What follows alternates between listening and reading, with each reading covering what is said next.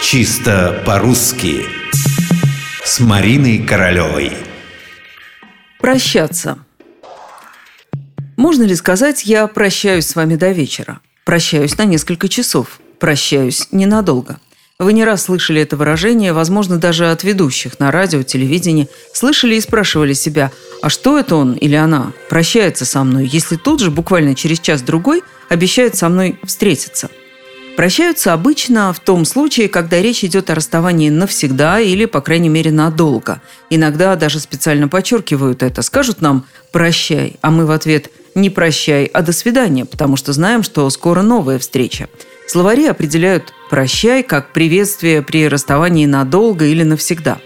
Что же получается, нельзя днем попрощаться до вечера? Нельзя сказать «я прощаюсь с вами, встретимся через пару часов», не спешите с выводами. Я провела небольшое расследование и выяснила, что, как ни странно, прощаться независимо от срока предстоящего расставания было когда-то очень даже принято. В 18-19 веках и в начале 20 века «прощайте» значило то же, что «до свидания». Чацкий в Грибоедовском «Горе от ума» говорил, например, «прощайте, через час явлюсь, подробности малейшей не забуду».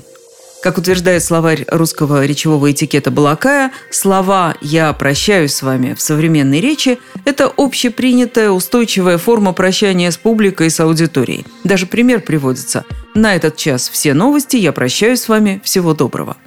Ну вот так мы выяснили, что говорить «прощаюсь» при расставании ненадолго – не ошибка. Так что прощайтесь на здоровье.